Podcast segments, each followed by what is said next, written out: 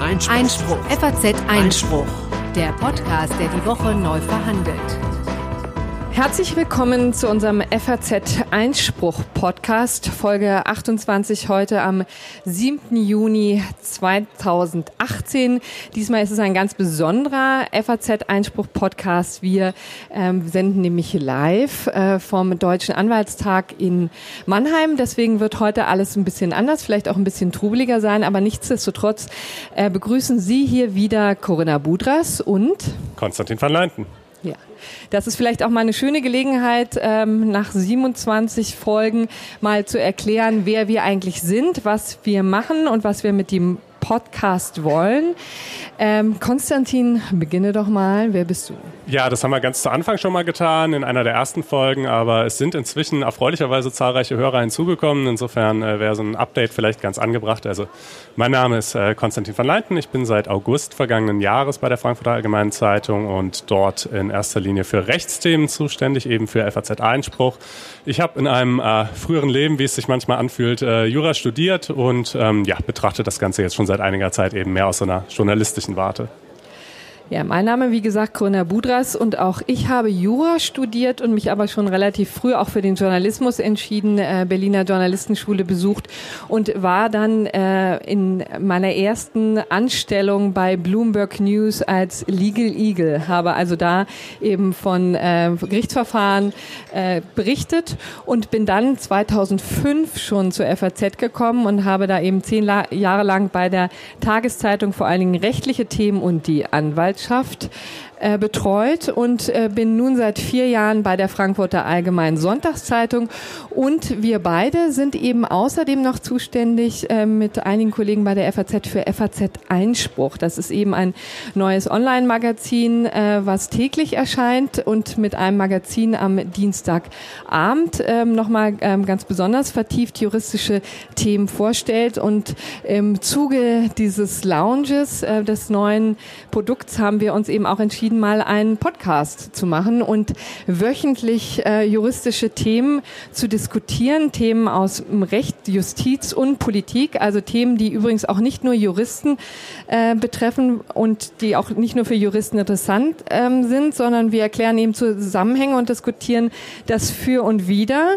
Und so wird vielleicht auch ein bisschen deutlich, warum es bei Juristen immer so häufig heißt, es kommt drauf an, weil es nämlich tatsächlich drauf ankommt. Und jetzt äh, kommen wir zu den Themen der heutigen Sendung, genau.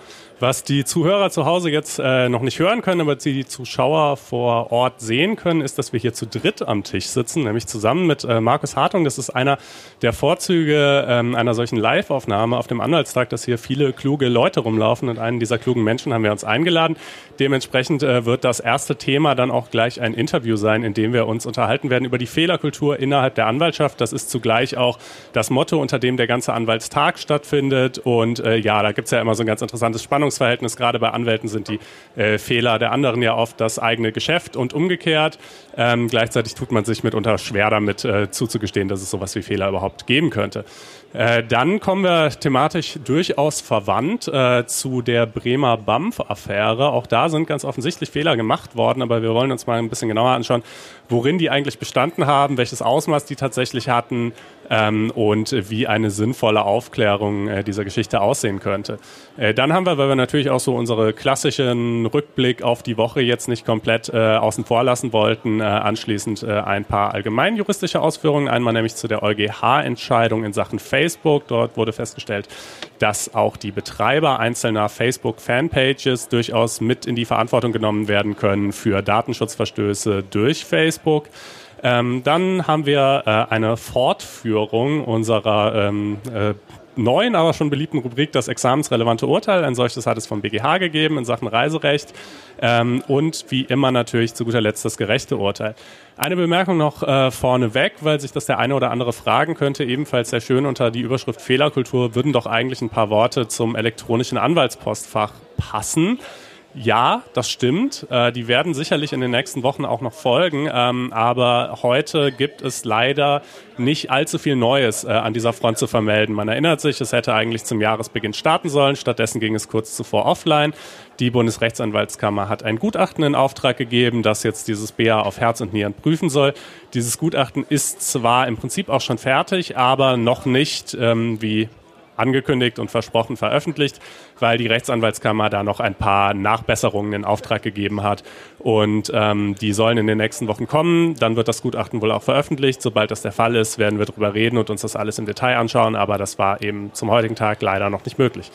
So, jetzt aber genug der Vorrede. Äh, kommen wir äh, zum Gespräch mit Herrn Hartung. Äh, genau. Vielleicht ein paar einleitende Worte über ihn. Genau. Äh, Markus Hartung dürfen wir hier begrüßen.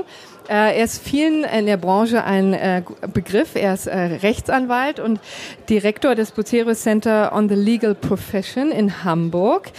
Und er war lange Jahre ähm, in, der Großkanzlei bei Oppenhof und Redler, die dann später fusioniert haben mit Linklater. Sie haben diesen ganzen Fusionsprozess begleitet und waren eben auch lange Zeit Managing Partner, kennen also die Kanzleiwelt in- und auswendig und die, auch die gesamte Fehlerkultur oder auch Unkultur. Aus dieser Zeit, übrigens Ihrer Managing Partner Zeit kennen wir uns auch schon. Deswegen freue ich mich auch sehr, dass Sie äh, hier bei uns sitzen. Herr Hartung, vielleicht erzählen Sie mal ein bisschen aus dem Nähkästchen gleich zu Anfang. Äh, welche großen Fehler sind Ihnen denn in, in Ihrer Laufbahn schon begegnet? Also, ich, ich glaube, für, für Anwälte, wenn die einen Fehler machen, wenn die etwa eine Frist versäumen, sei es weil das Büro schlecht organisiert ist oder weil man eine bestimmte Frist nicht gekannt hat, ähm, dann ist jeder Fehler erstmal gleich heftig. Weil, man, weil man plötzlich damit konfrontiert wird, dass einem was passiert ist, von dem man nicht gedacht hat, was es passiert, äh, dass es passieren könnte. Ähm, also ich erinnere mich, dass ich als junger Anwalt mal eine Frist verpasst habe, weil ich nicht wusste, dass es die gibt. Da war ich Streitverkündeter in einem Verfahren und da laufen andere Berufungsfristen ähm, als für die unmittelbaren Prozessbeteiligten. Und ich war am Boden zerstört. Es ging auch um was, äh, aber ich war am Boden zerstört, weil es mich in, äh, in, in, in jeder Hinsicht angegriffen hat. Genau, und das muss man vielleicht nochmal deutlich machen. Ich finde das auch schön, dass Sie gleich zur Frist kommen, denn das klingt natürlich für Nichtjuristen auch immer fürchterlich trocken. Was soll das mit den Fristen? Aber es ist tatsächlich, es entscheidet über Hop oder Top und man hat nicht mal die Möglichkeit zu reagieren. Man hat nicht mal die Möglichkeit, irgendwelche Argumente auszutauschen, weil dann ist vorbei, oder?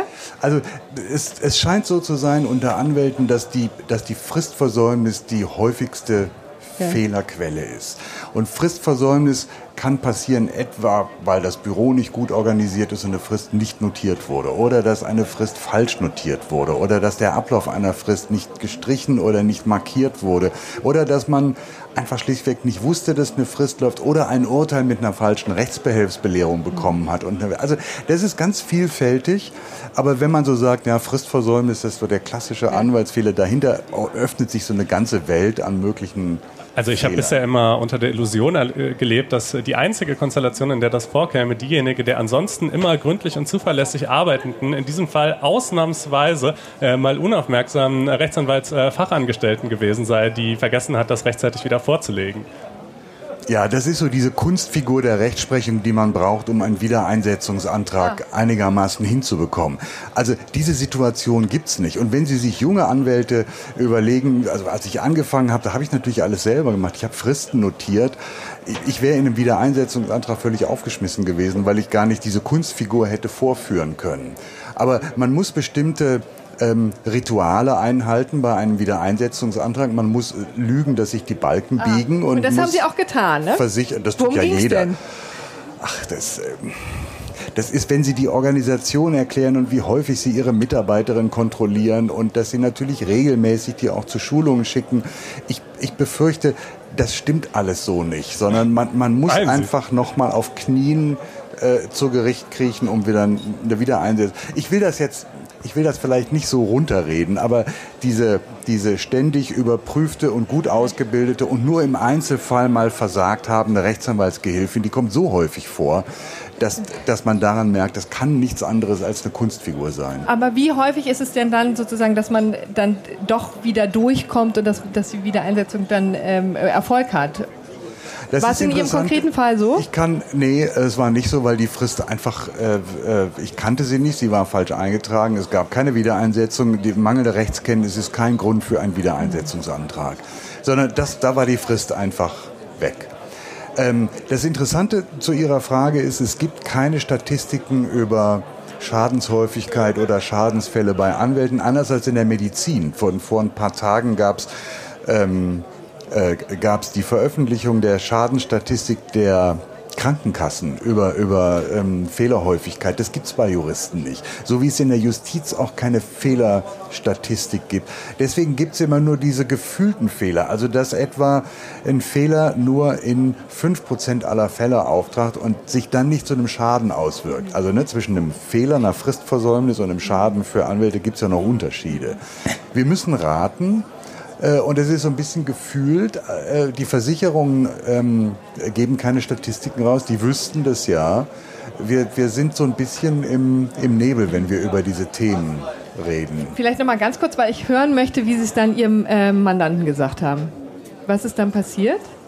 Als Sie gesagt haben, ist vorbei? Da war das so, dass ich erstmal zu meinem Partner gehen musste. Also ich war ein, ein junger angestellter Anwalt. Ich musste zu meinem Partner gehen und sagen, das ist passiert. Das war so ein Berliner Knötterkopf, der hat gesagt, Anna, de passiert doch jeden, nur lass mal sein, ist ja nicht so schlimm.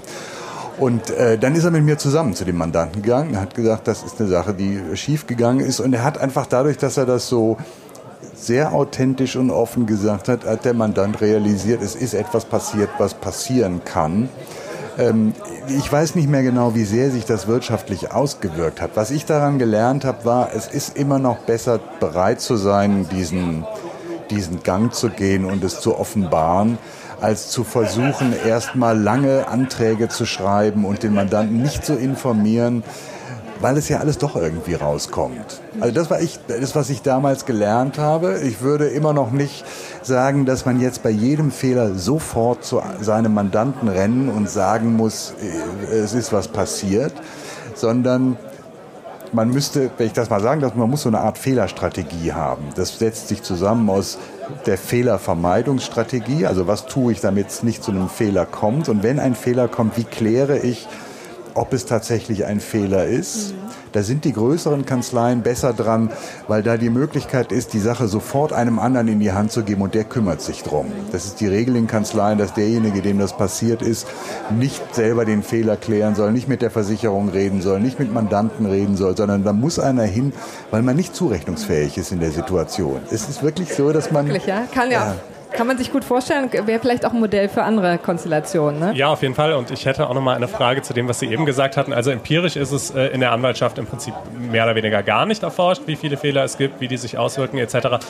Würden Sie denken, dass es äh, kulturell ein anderes Klima ist als in anderen Branchen? Also ist man nachsichtiger oder vielleicht auch im Gegenteil gerade weniger nachsichtig im Umgang äh, mit Fehlern von Kollegen? Sie hatten ja jetzt offenbar einen sehr entspannten äh, Partner, der da viel Verständnis für hatte. Glauben Sie, dass das äh, stets oder meist äh, so glimpflich äh, vonstatten geht oder kann man da auch äh, auf ganz andere Kandidaten treffen? Also das ist schwierig. In so Sozietäten ist das, ist das so, da, da hängt die Reputation eines Partners immer noch sehr stark davon ab, wie gut er ist. Also wie gut er qualitativ als Jurist ist.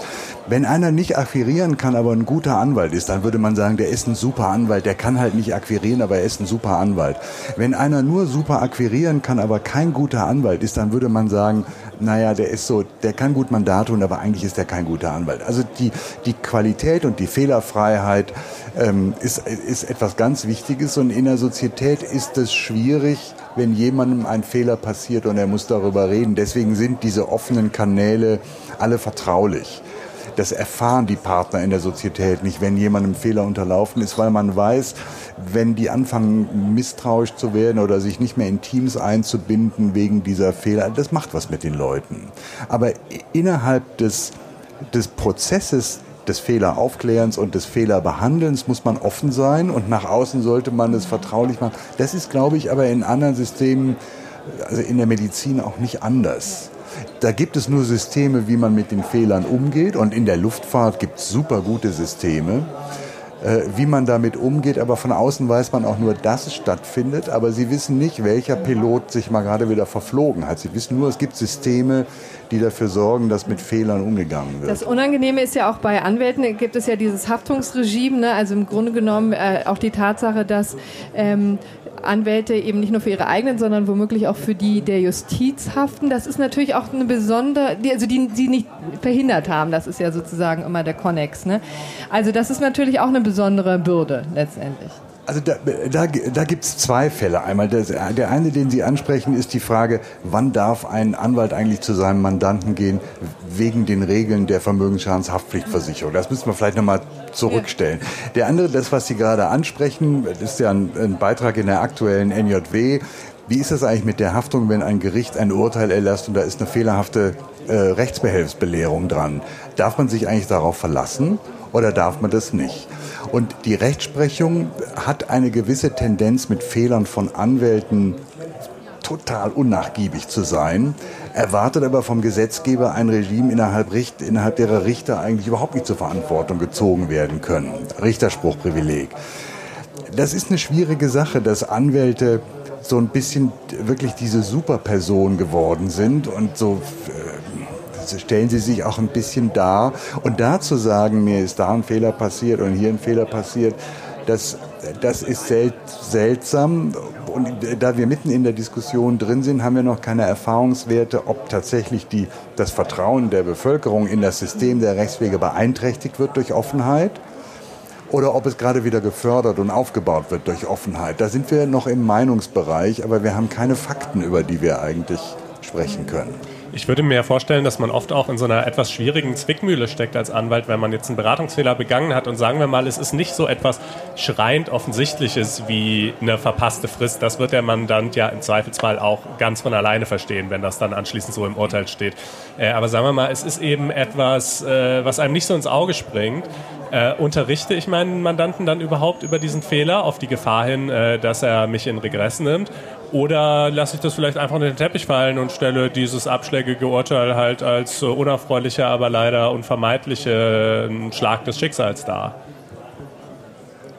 Also Sie meinen, Sie meinen Fälle, wo ich eine Rechtsauffassung vertreten habe, die sich nicht durchgesetzt hat, ja, oder zum beispielsweise. Also da, wo ich irgendwie irgendwas vielleicht noch klüger hätte argumentieren können, aber das, ja. wie gesagt, das erschließt sich dem Mandanten vielleicht ja nicht sofort.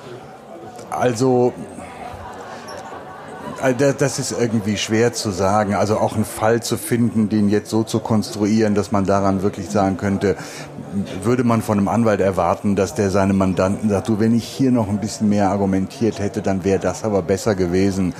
Also eben in der Schwerpunktdiskussion, da, da ging es um die Frage, was sind so Fehler bei der Justiz? Und da genau, sagte Frau Limperk... Diskussion eben äh, gerade auf dem Deutschen Anwaltstag, ne? Ja. da wird auch heftig natürlich über dieses Thema... Ja, und Frau Limperk, Präsidentin des BGH, gefragt darauf, was eigentlich ein Fehler in der Justiz ist, sagte, ach so, Strafzumessung ein oder drei Monate, das sei jetzt kein besonderer müsste man nicht so einen ja, Fehler klar, finden. Also es gibt so eine gewisse Toleranz. Mhm ist doch erst, wenn man eine ganze Oktave daneben liegt. Ja. So der BGH, glaube ich, mal gesagt. Aber was, was die, die Frage, die sich Anwälte stellen müssen, inwieweit ist die Wahrnehmung eines Mandanten entscheidend dafür, ob ein Fehler passiert ist oder nicht? Also wenn sozusagen die anwaltliche Leistung von der von der vereinbarten Beschaffenheit abweicht. Wenn ein Mandant etwas Bestimmtes wollte und man liefert als mhm. Anwalt etwas anderes, weil man nicht zugehört hat, weil man etwa im Mandantengespräch nicht verstanden hat, was der eigentlich will. Es gibt eine sehr interessante Dissertation darüber.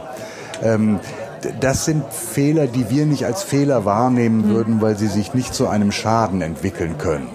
Was aber zeigt, dass das ganze Thema Kommunikation mit Mandanten eine Baustelle unter Juristen ist. Ähm, aber Fehlerkultur sehen wir hier, ist, hat immer mit Kommunikation zu tun. Ja. Also Kommunikation in der Aufnahme des Mandats und Kommunikation mit Beteiligten, wenn etwas schiefgegangen ist und dann schließlich der, der Canossa-Gang mhm. und sagen, wie kommuniziere ich meinen Fehler. Vielleicht noch mal zum Schluss unseres Gesprächs. Jetzt, äh, Sie haben es ja auch so wunderbar beschrieben, dass natürlich eine gute Fehlerkultur in, in der Diskretion äh, entstehen kann.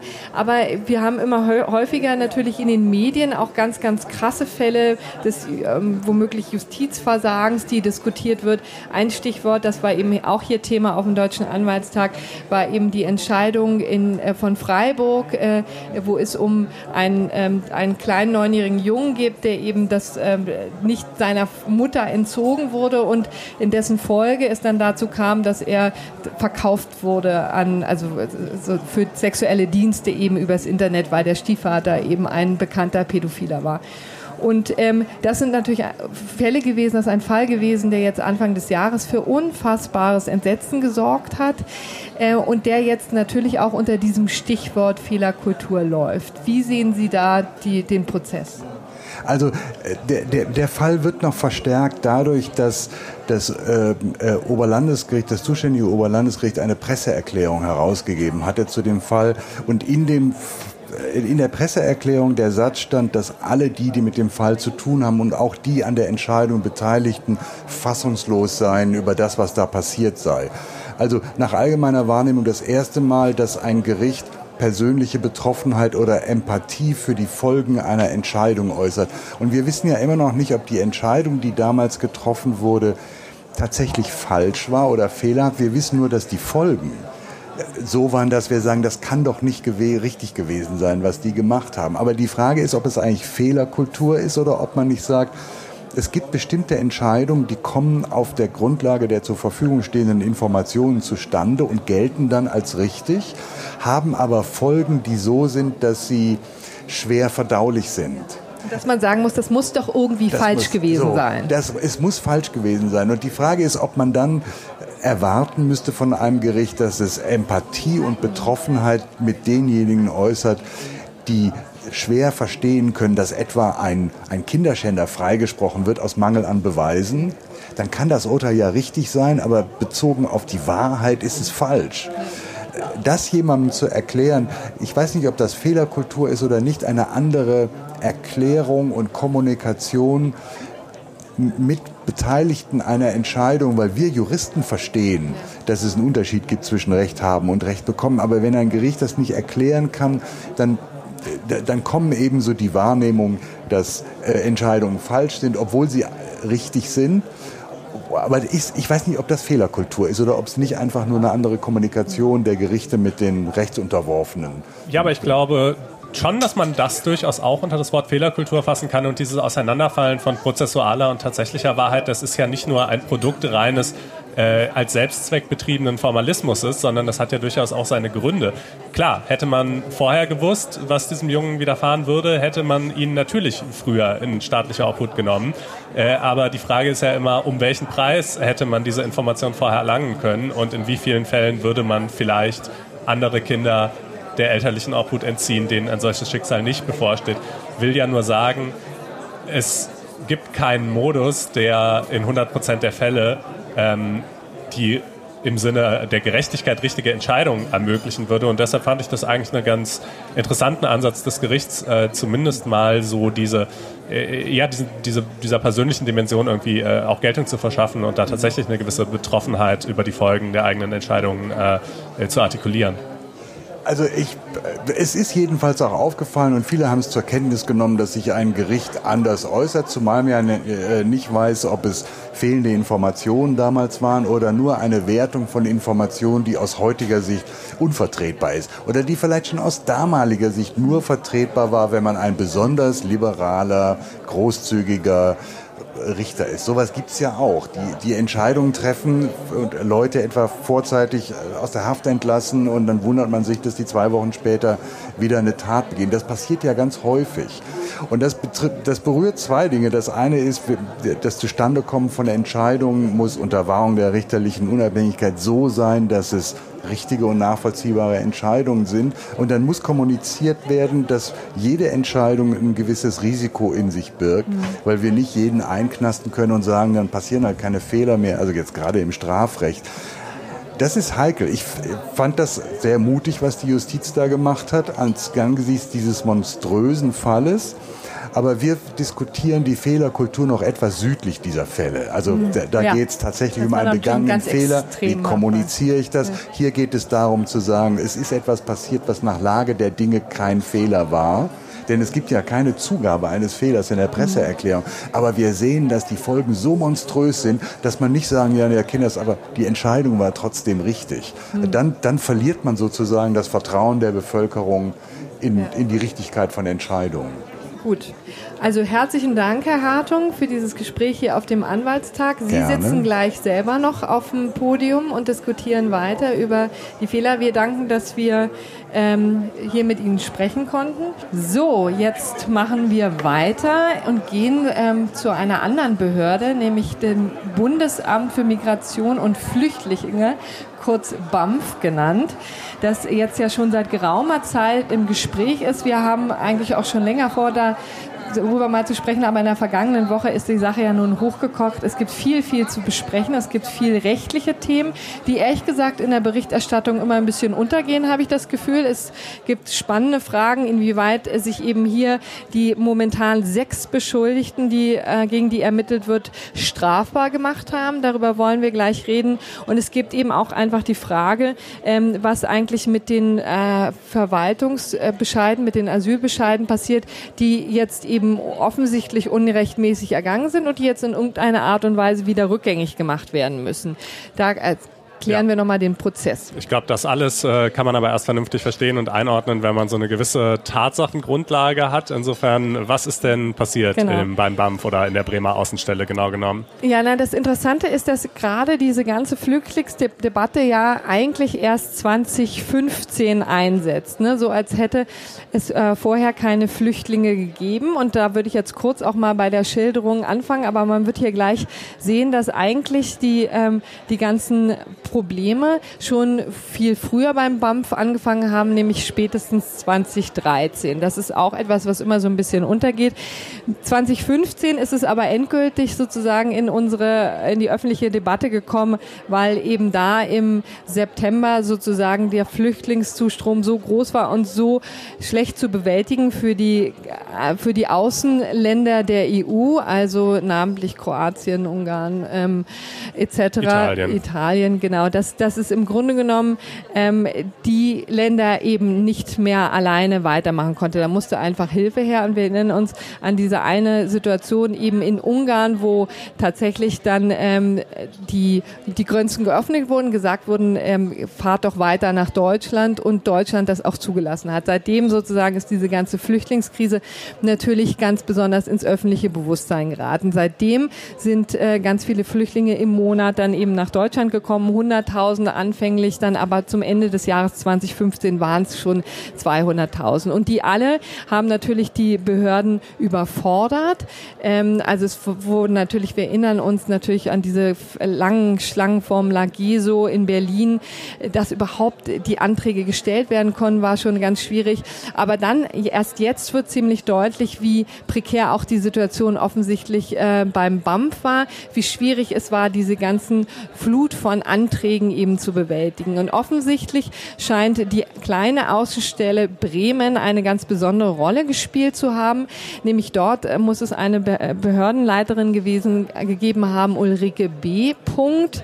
Von der ist jetzt immer die Rede, die ein besonderes Herz eben für Flüchtlinge, besonders für Jesiden gehabt hat und da eine ganz besonders positive äh, Praxis angemahnt haben soll und durchgesetzt ja, also haben wie viel soll. das mit äh, humanitären Erwägungen oder finanziellen oder sonstigen zu tun hat, äh, dazu werden wir gleich sicherlich noch kommen. Das ist dann ja durchaus auch für die strafrechtliche Einordnung äh, dessen relevant, aber mhm. jedenfalls, ähm, es liegt ja, muss man dazu sagen, alles schon zurück. Ne? Die Frau ist ja schon länger nicht mehr im Amt.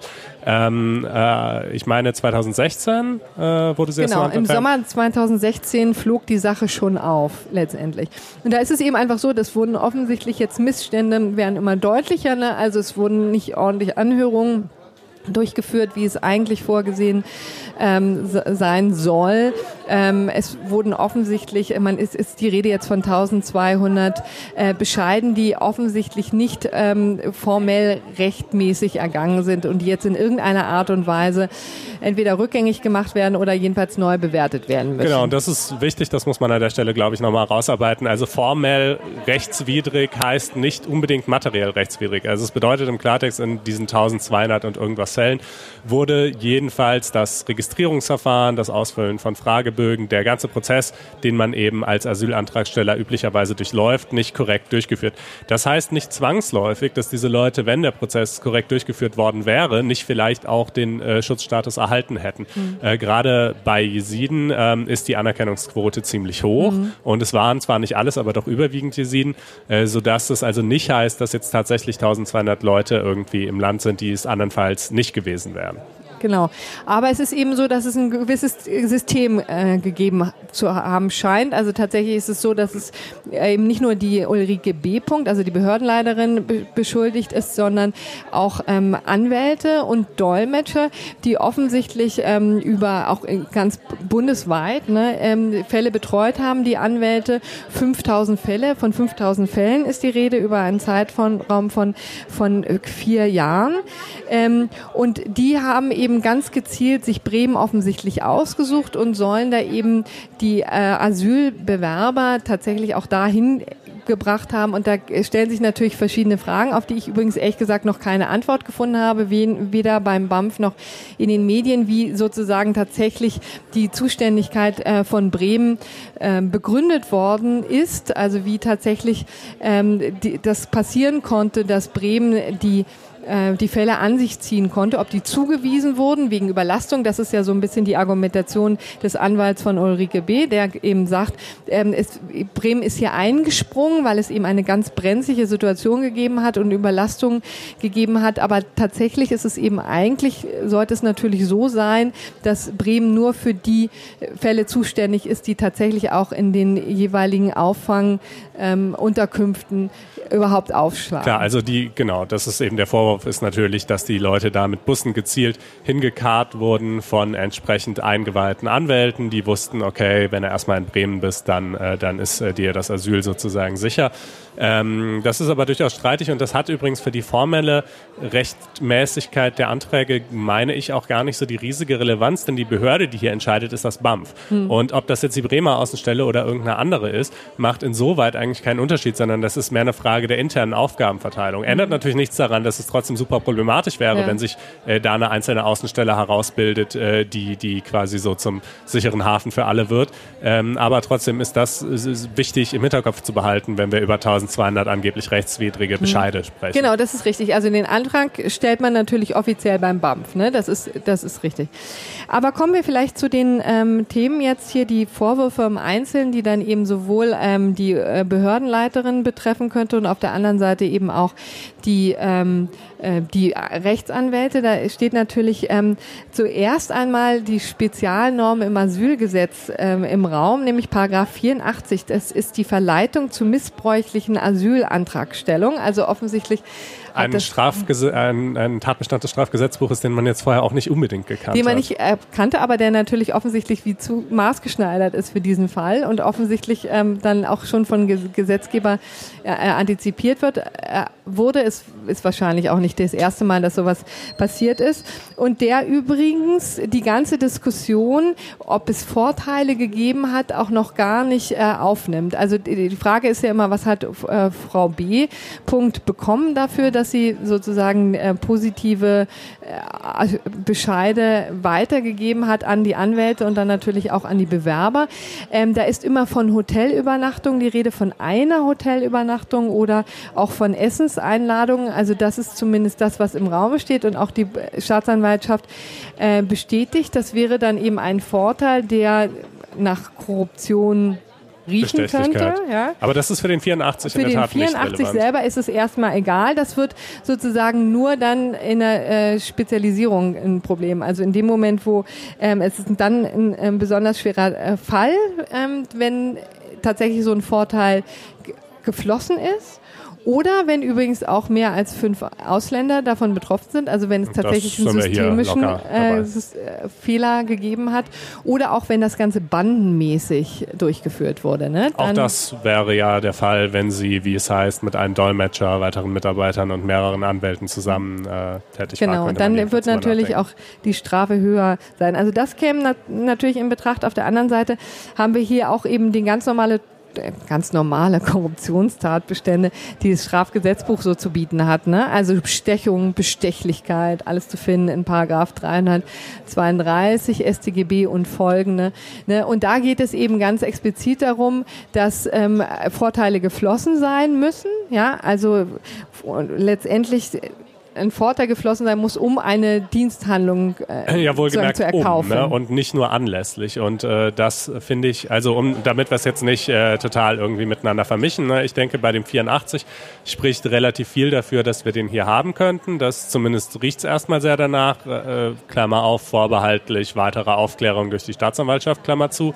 Ähm, beim 1330 bin ich mir da weniger sicher, denn ja, alles, was halt bisher zumindest offenbar geworden ist in Bezug auf Ulrike B., sind eben diese tatsächlich von dir gerade schon angesprochenen Einladungen zum Essen und Übernachtungen in einem Hotel. Und jetzt mal ganz ehrlich, äh, als Behördenleiterin für 1200 ähm, Asylanträge würde ich ein bisschen mehr fordern. Ja. Oder? Also. Aber wenn ähm, es da überhaupt drum gegangen ist, ne? Also ja, also wenn es wirklich so quid pro quo war und nicht nur anlässlich eines Austauschs, äh, weißt du? Also genau, oder wenn es äh, um Mitmenschlichkeit, Altruismus und so weiter genau, gegangen also ist. Ne? Das ist ja auch ein bisschen die Argumentation, die hier im Raum steht und vielleicht auch, um das nochmal deutlich zu sagen, weil das auch ein bisschen unterging. Es ist nämlich tatsächlich so, dass natürlich der Anwalt sagt, na Moment, hier ist eigentlich auch gar keine Dienstpflicht verletzt worden. Ja, also daran fehlt es eben schon, dass eben ähm, gesagt wird, hier ist Bremen überhaupt nur eingesprungen, weil, ähm, weil die anderen überlastet waren. Wir haben quasi ausgeholfen. Ja, was soll daran Schlechtes sein? Ja, und, und das Ganze ist auch mit Wissen des BAMF in Nürnberg, also mit der Zentrale, äh, geschehen. Also insofern liegt schon gar keine Strafbarkeit vor. Das ist eben die Argumentation der, ähm, des Anwalts. Naja, plus es habe die Praxis äh, damals bestanden, bestimmte Bevölkerungsgruppen, wie eben beispielsweise Jesiden, die das hier überwiegend waren, unter, äh, für die eine Art erleichtertes Asylverfahren durchzuführen, in dem auch schon auf formeller Ebene eben weniger erhoben und geprüft werden muss und so weiter ähm, sodass die Bescheide insoweit möglicherweise noch nicht mal formell rechtswidrig seien. Das ähm, von der materiellen Frage mhm. mal ganz abgesehen, ne? das, das äh, wird man sehen müssen. Aber wie geht's denn jetzt, ähm, also strafrechtlich, ums, ums vielleicht äh, diese, diesen Teilaspekt dann schon mal einzuwickeln jetzt, ähm, alles schwierig. Bestechlichkeit wird man sehen müssen, ob das wirklich, ob diese Vorteile, diese relativ geringen Vorteile wirklich geflossen sind, um diese Bescheide zu erlangen. 84 StGB schon eher möglich, würde ich denken. Ähm, die andere Frage ist natürlich, was machen wir eigentlich im Hinblick auf diese Bescheide? Können die jetzt mhm. möglicherweise zurückgenommen oder aufgehoben werden? Genau, also letztendlich ist es eben einfach so, dass ähm, da es auch da wieder eine Spezialnorm gibt im, im Asylgesetz. Ne? Also auch da gibt es eben tatsächlich explizit die Möglichkeit, ähm, die ähm, Bescheide zurückzufordern. Übrigens auch, wenn sich der Grund für das Asyl äh, erledigt hat. Ne? Das kann natürlich auch sein, dass in dem entsprechenden ähm, Herkunftsstaat äh, sich die Sache auch wieder befriedet hat und äh, dann auch wieder zurückgegangen werden kann. Auch das ist natürlich eine Möglichkeit, wie man äh, diesen Bescheid dann auch wieder aus der Welt schafft. Aber auf, auf der anderen Seite ist es dann eben auch noch eine Möglichkeit, ähm, den zurückzunehmen, diesen Asylbescheid, wenn falsche Angaben gemacht wurden. Ne? Von also, vom äh, Ausländer beziehungsweise dessen Anwalt, das muss er sich ja zurechnen lassen. Ne? Und letztendlich ähm, muss man sagen, da muss man einfach mal gucken, inwieweit es hier tatsächlich um falsche Angaben gab, ja, äh, oder ob es nicht tatsächlich eher von Behördenseite ähm, darum ging, ja, das einfach ein bisschen glimpflicher äh, über die Bühne gehen zu lassen, einfach ein bisschen großzügiger zu entscheiden. Genau, also wenn bestimmte Angaben von mir halt nicht gefordert werden im Rahmen meines Asylverfahrens, dann ist die Tatsache, dass ich sie auch nicht einreiche, ja nicht unbedingt das Machen falscher Angaben. Hm, genau. Also im Grunde genommen, das muss man eben einfach mal gucken, wenn das äh, übrigens nicht einschlägig ist, dann ähm, kommen wir auch zu den ganz normalen äh, Vorschriften im Verwaltungsverfahren. Da gibt es natürlich auch immer die Möglichkeit ähm, der Rücknahme und des Widerrufs von ähm, fehlerhaften Bescheiden. Ähm, und letztendlich ist es da einfach eine Abwägung ähm, oder ist da jedenfalls auch zur Prüfung ähm, eine Abwägung zwischen den Interessen des Asylbewerbers, also der, desjenigen, des Anerkannten, der eben darauf vertraut hat, dass er diesen Bescheid bekommen hat und sich auch hier eingerichtet hat. Und auf der anderen Seite natürlich das Interesse des Staates, ja, die Gesetzmäßigkeit des Verwaltungshandelns ist natürlich immer so ein wunderschöner Begriff, ne? Dass ähm, wir da ähm, einfach eine Abwägung zu treffen haben und dass es da ganz genau geprüft werden muss, äh, inwieweit ähm, da das Interesse überwiegt. Man muss aber dann wahrscheinlich sagen müssen, dass auch da eine Rolle spielt, natürlich inwieweit es durch arglistige Täuschung ergaunert wurde, sozusagen. Ja, also dann in dem Fall betrieben, vermutlich eher durch die Anwälte als durch die Asylbewerber genau, selbst. Genau, das ist natürlich dann ein, eine Situation, auch falsche Angaben übrigens, in der der Vertrauensschutz entfällt. Und ähm, dann wird das dann natürlich zugunsten des, der Verwaltung ausschlagen, also beziehungsweise einfach der, der, der Tatsache, dass dann das zurückgefordert werden Gut, muss. da wird man aber wirklich in jedem Einzelfall hinschauen müssen. Es kommen ja noch weitere verkomplizierende Aspekte hinzu, beispielsweise die Frage, ob in Einzelfällen nicht inzwischen aus verschiedenen Gründen ein Bleiberecht entstanden ist, das vielleicht bei zum Zeitpunkt der Antragstellung noch nicht gegeben wär, gewesen wäre, jetzt aber schon. Ja. Oder ein Abschiebungshindernis. Ne? Auch das sind ja Dinge, verstetigter Aufenthalt und so weiter. Genau, das wird ähm, dann, muss dann von Amts wegen auch geprüft werden. Genau. Ja. Also gut, ähm, das ist sozusagen die Frage, was passiert jetzt mit diesen Leuten? Äh, auch da, wie so oft, es kommt drauf an und es ist schwierig. Aber ja. wir dachten uns, es wäre schon mal lohnenswert, diesen ganzen Komplex mit seinen vielen Seiten eben jetzt wirklich mal etwas gründlicher aufzuarbeiten, denn wir haben bisher nicht drüber gesprochen und das Thema beschäftigt die Öffentlichkeit ja nun doch schon seit einigen Wochen ganz enorm. Genau. Und äh, wenn wir schon dabei sind, äh, vielleicht noch als letzten Gesichtspunkt, wie schwer verortet man das jetzt? Also welches Gewicht hat das? Und ähm, was ja natürlich auch irgendwie von umgekehrter Seite häufig zu hören ist, liegt der eigentliche Skandal nicht möglicherweise in der Tatsache, dass etwa 40 Prozent aller negativen Asylbescheide, also in denen entweder gar kein Schutzstatus oder nur der subsidiäre anstatt des vollen Flüchtlingsstatus gewährt wird, ähm, auf Widerspruch hin aufgehoben werden. Ja, also ist das nicht, äh, und da reden wir dann ja von hm. Zehntausenden, äh, möglicherweise Hunderttausenden von Fällen und nicht äh, wie hier von 1200. Klar, genau, das ist immer die Gegenargumentation. Ne? Wir gucken hier alle nach Bremen und da wurde eben einfach zu positiv entschieden, zu großzügig entschieden, aber auf der anderen Seite gibt es vielleicht auch unendlich viele Fälle, wo Behörden einfach zu streng waren, womöglich keinen Schutz gewährt haben, wo sie hätten Schutz gewähren müssen. Und das kann man ja als ähnlichen Skandal sehen. Es sieht ehrlich gesagt auch, ich finde, das ist, glaube ich, ein bisschen auch der Kernbock, dass ein bisschen jetzt der Eindruck entsteht. Und das ist, finde ich, auch das Fatale daran, dass es alles so ganz fundamental davon abhängen, wie die Stimmung in so einer Behörde ist. Ne? Also nicht etwa nach der Rechtslage, dass das Signal, was jetzt nach außen gesendet wird, ne, es hängt nicht die Rechtslage, es hängt nicht an der Rechtslage, wie entschieden wird, sondern an der Stimmung im, im BAMF, in der jeweiligen Außenstelle. Ja, wobei man dazu, also ich meine, ich habe das Argument jetzt zwar selber gerade gemacht, aber ich möchte es auch wieder ein bisschen einschränken. Ah, ja. ja. Also diese 40 Prozent, die ich eben genannt habe, die sind jetzt nicht so frei aus der Luft gegriffen, sondern das ergab sich auf eine kleine Anfrage der äh, Fraktion Die Linke im Bundestag. Äh, den Link dazu können wir euch auch gerne in die Shownotes packen. Allerdings muss man dazu sagen, erstens, Fehler passieren in allen Behörden. Zweitens, in einer extremen Drucksituation wie dieser, wo einfach wahnsinnig viele Bescheide in ziemlich kurzer Zeit erstellt werden müssen, sicherlich auch das nachvollziehbarerweise in vermehrter Zahl. Drittens, von diesen ähm, 40 Prozent, die auf Widerspruch hin ähm, äh, eben dann aufgehoben und ein günstigerer Bescheid erteilt wurde, geschah das in 20 Prozent der Fälle, ohne dass das VG tatsächlich hätte entscheiden müssen, sondern das BAMF hat dann freiwillig eingelenkt oder die mhm. Sache hat sich anderweitig erledigt. Und ähm, zu guter Letzt muss man natürlich auch sehen, es gibt bestimmt auch eine gewisse Quote von falsch positiven Bescheiden. Also sprich von Bescheiden, wo Schutzstatus zuerkannt wurde, obwohl es eigentlich dazu keinen Anlass gegeben hätte. Nur da klagt halt keiner. Ne? Ja. Ne? Also ähm, äh, das, das ist ja auch klar.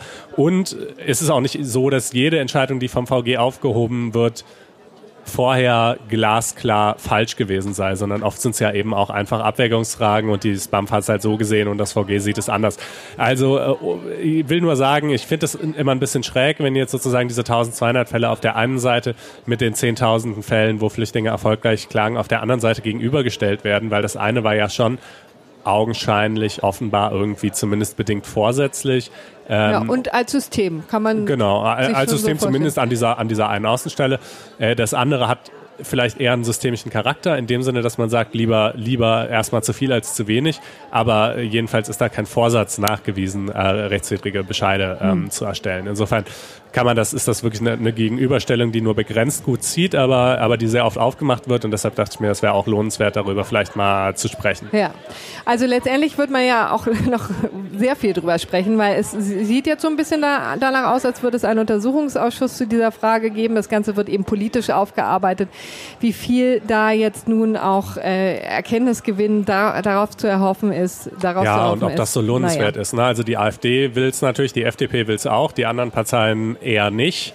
Ähm, klar, ich ja. meine, ich kann verstehen, warum man darauf dringt. Andererseits riecht es bisher nach einem Einzelfall in einer Behörde. Das ist üblicherweise eine Sache fürs Beamtenrecht und fürs mhm. Strafrecht, aber nicht unbedingt für einen Untersuchungsausschuss im Bundestag. Genau. Ähm, aber gut, wir werden genau. sehen.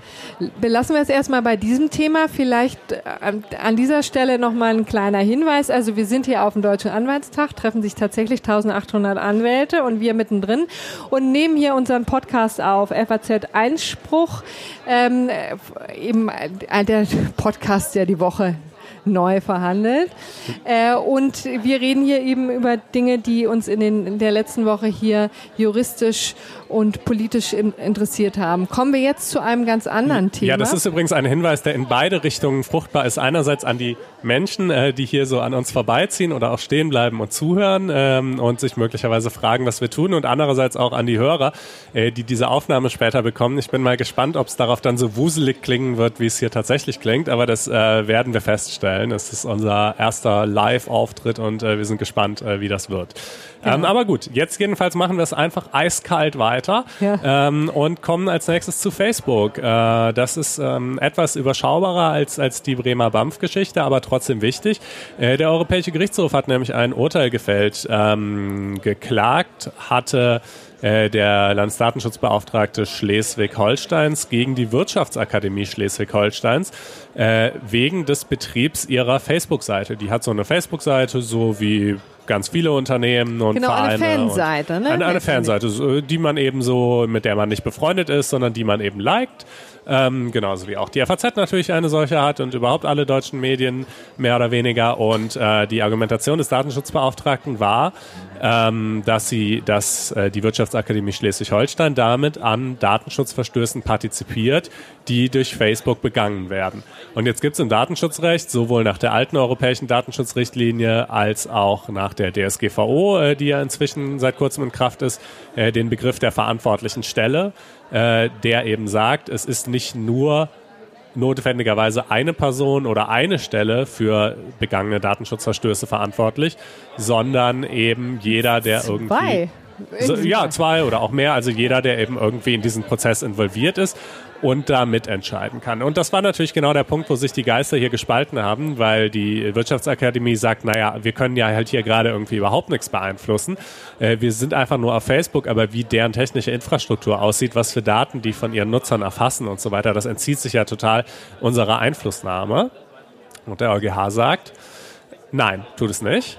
Und äh, deshalb hängt ihr mit drin und deshalb kann man für, er musste übrigens gar nicht entscheiden, inwieweit Facebook jetzt tatsächlich konkret äh, gegen äh, datenschutzrechtliche Vorgaben verstößt. Das wird das Bundesverwaltungsgericht mhm. in seiner noch ausstehenden Entscheidung dann ähm, äh, unter anderem zu klären haben. So, und deswegen ja? haben wir jetzt die Situation, dass das mal wieder ein Urteil ist, was für Schock und Verwirrung gleichzeitig sorgt. Ja, genau. Und äh, es wird auch nicht unbedingt besser dadurch, dass der EuGH eben schon ein bisschen auf so einen verbleibenden Resteinfluss des Seitenbetreibers abstellt. Ja, also mhm. worum es nämlich konkret ging, war hier Facebook Insights. Das ist eben so eine Funktion, die wird erstmal jedem, der auf Facebook eine Seite betreibt, zur Verfügung gestellt.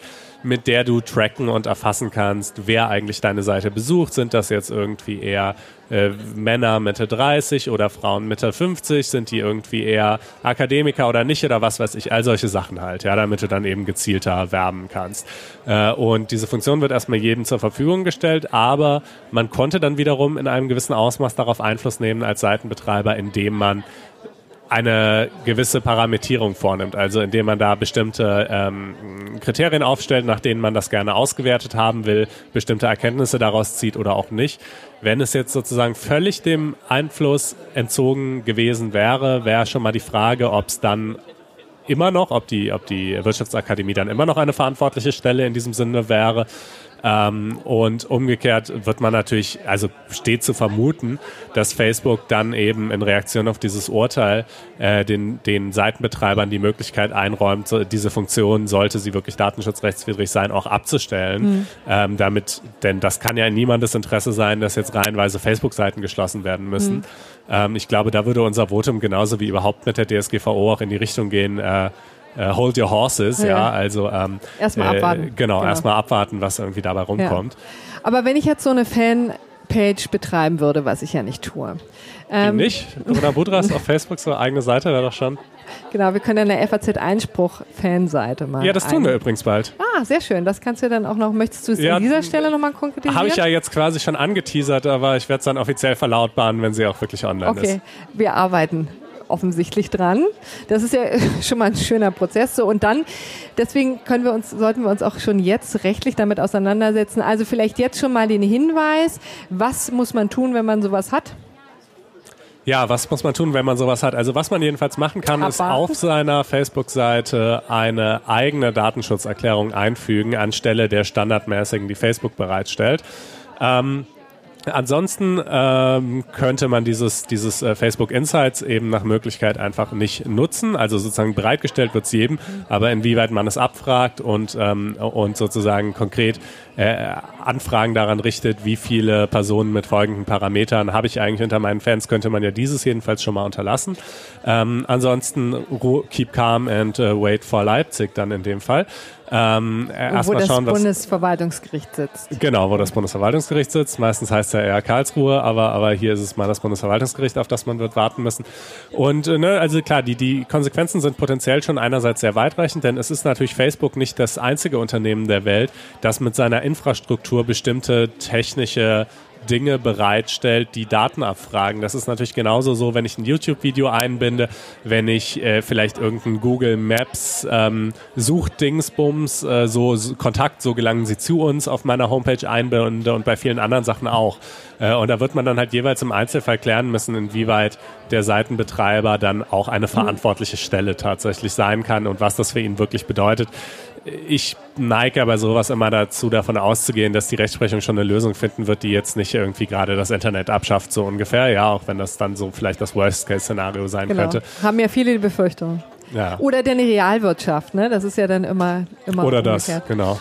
Ähm, dann wollen wir jetzt zum examensrelevanten Urteil kommen. Da gibt es was Schönes aus dem Reiserecht. Konstantin, was ist das? Allerdings, ähm, da hatte ein Ehepaar, meine ich, eine offenbar auch wirklich doch eher opulente Kreuzfahrt äh, zum Preis von jedenfalls knapp 5000 Euro gebucht äh, bei nicht unmittelbar bei dem Kreuzfahrtunternehmen, sondern über einen Reiseveranstalter. Der ließ sie dann drei Tage vor Reisebeginn wissen, dass das offenbar leider irgendwie einfach nicht erfolgt sei und jetzt keine Plätze für sie auf dieser Kreuzfahrt reserviert seien.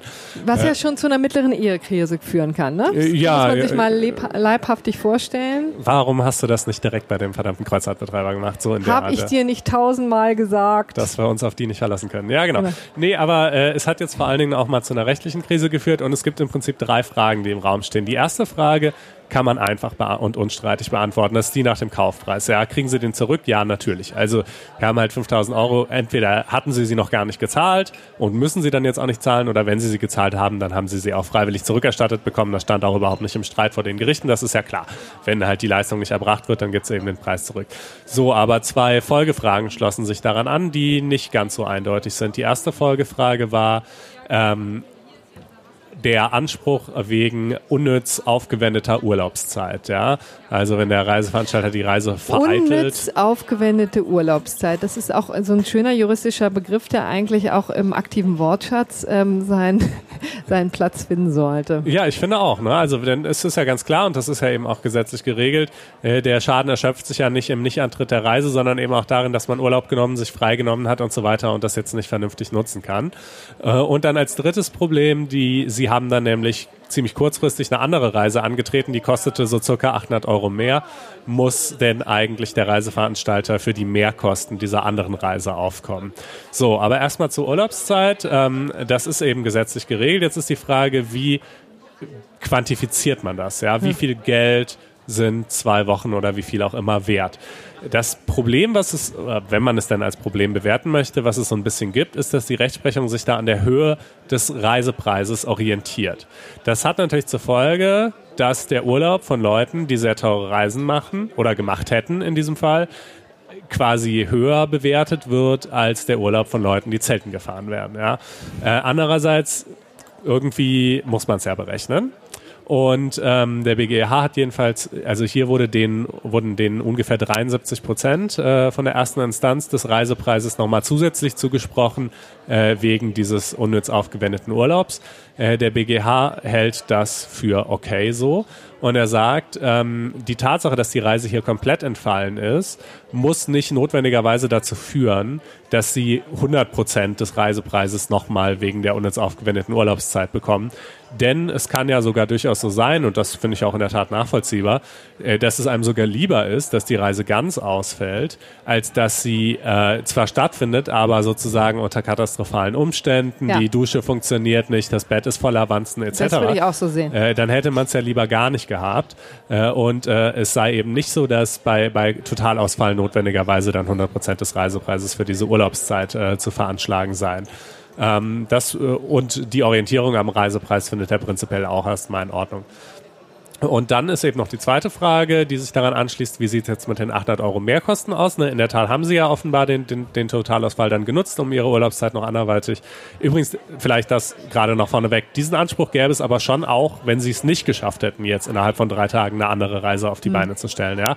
Also deren Geschick oder Ungeschick oder wie genau das Timing ist, das fließt da nicht mit ein. Ähm, sondern es geht schon um die prinzipielle Vereitelung dieser Reise. Ja? So, und ähm, diese 800 Euro Mehrkosten, gibt es die jetzt noch? Nein, gibt es nicht, sagt der BEG, äh, BGH, pardon, weil ähm, der, äh, dieser Anspruch ist mehr auf die Konstellation ausgerichtet, sagen wir mal, die Reise findet statt, das Hotel ist furchtbar, ich buche mich deshalb vor Ort in ein anderes Hotel ein.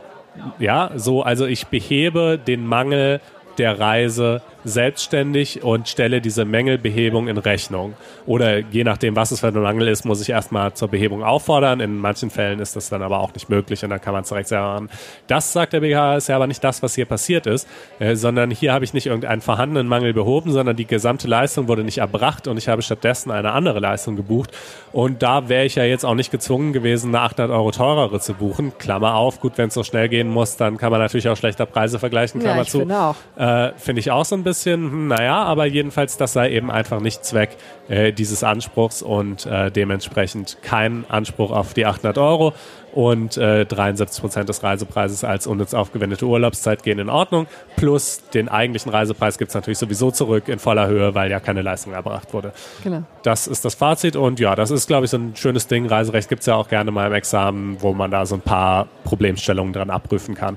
Sehr richtig. Jetzt kommen wir zu guter Letzt zum gerechten Urteil, das diesmal vom Bundesverwaltungsgericht kommt. Ist übrigens auch, glaube ich, schon letzte Woche. Ja, ja, genau. Wir haben es ein bisschen aufgeschoben wegen Trump. Aber, es war, ähm, genau, es war uns äh, wichtig, es trotzdem mal zu machen. Denn es ging um kostenpflichtige Abschleppmaßnahmen. Du hättest fast Abschiebungen gesagt. Ah, nee, Nochmal, richtig. Kostenpflichtige Abschleppmaßnahmen, ähm, die ja Autofahrer durchaus treffen können. Ne? Also wenn man, ich fand die einfach die Konstellation äh, dieses Falls auch ähm, ganz launig, ist vielleicht auch ein bisschen viel gesagt, aber jedenfalls äh, berührend. Das versetzt das eigene Gerechtigkeitsempfinden durchaus in Wallung. Ja, genau.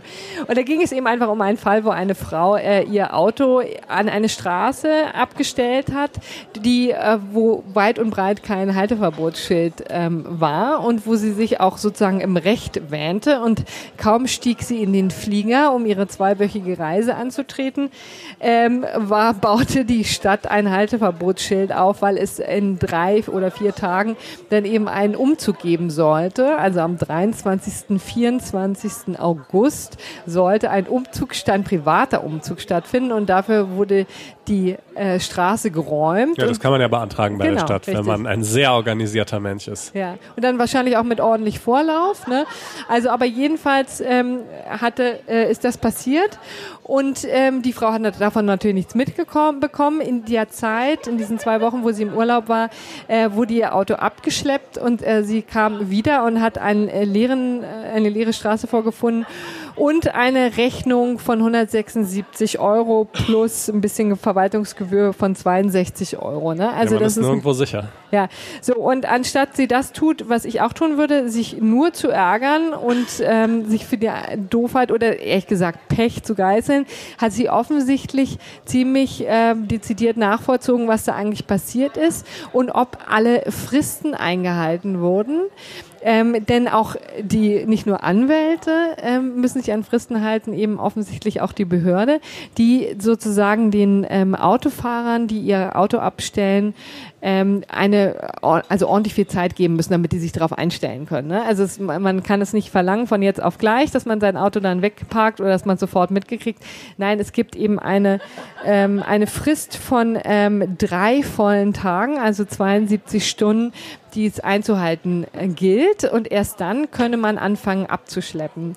Und offensichtlich haben äh, ein paar Bundesländer das so gemacht und ein paar Bundesländer anders, nämlich kürzer. Und auch in diesem Fall wurde schon eben nach ähm, zweieinhalb Tagen angefangen, ähm, äh, die. Ja, ich glaube, es sind drei volle Kalendertage, ja. ne? weil es, ich meine, es waren hier schon sogar 72 Stunden, das wären ja an sich drei Tage.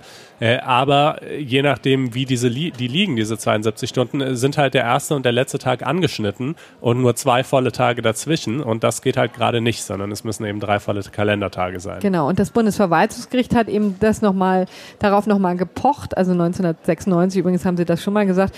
Und jetzt ähm, scheint da so ein kleiner Schlendrian eingezogen zu sein, jedenfalls äh, die eine oder andere Kommune hat sich daran nicht gehalten. Und in, hier in diesem Fall haben sie diesen, äh, die Situation nochmal als äh, Grund genommen, als Anlass genommen, da darauf hinzuweisen, also auch eine Behörde muss sich eben an die drei vollen Kalendertage halten und erst dann darf abgeschla äh, abgeschleppt werden.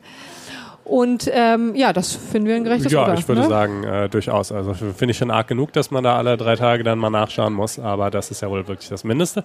Und ähm, ja, ich würde sagen, damit haben wir dann auch äh, die Sendung äh, soweit durch und die Woche ausreichend verhandelt. Genau. Äh, abschließende Worte, wie steht's, äh, wenn es euch gefallen haben sollte? Äh, teilt uns das gerne mit auf Twitter oder auf blogs.faz.net-einspruch. Ähm, äh, ja, wir hoffen, äh, dass das mit der Tonqualität und so alles in Ordnung geht, obwohl wir jetzt hier erstmalig live aufgenommen haben und freuen uns, wenn genau. ihr kommende Woche wieder einschaltet. Richtig, und jetzt geht's hier weiter auf den Deutschen Anwaltstag, denn äh, hier lehrt sich dann eben äh, jetzt auch alles und alle gehen in ihre Veranstaltung, wo weiter über die Fehlerkultur philosophiert und diskutiert wird. Ähm, also und wir gehen jetzt erstmal Sekt trinken. Das machen wir auch, genau. In diesem Sinne. Bis, also, bis zur ciao. nächsten Woche. Tschüss.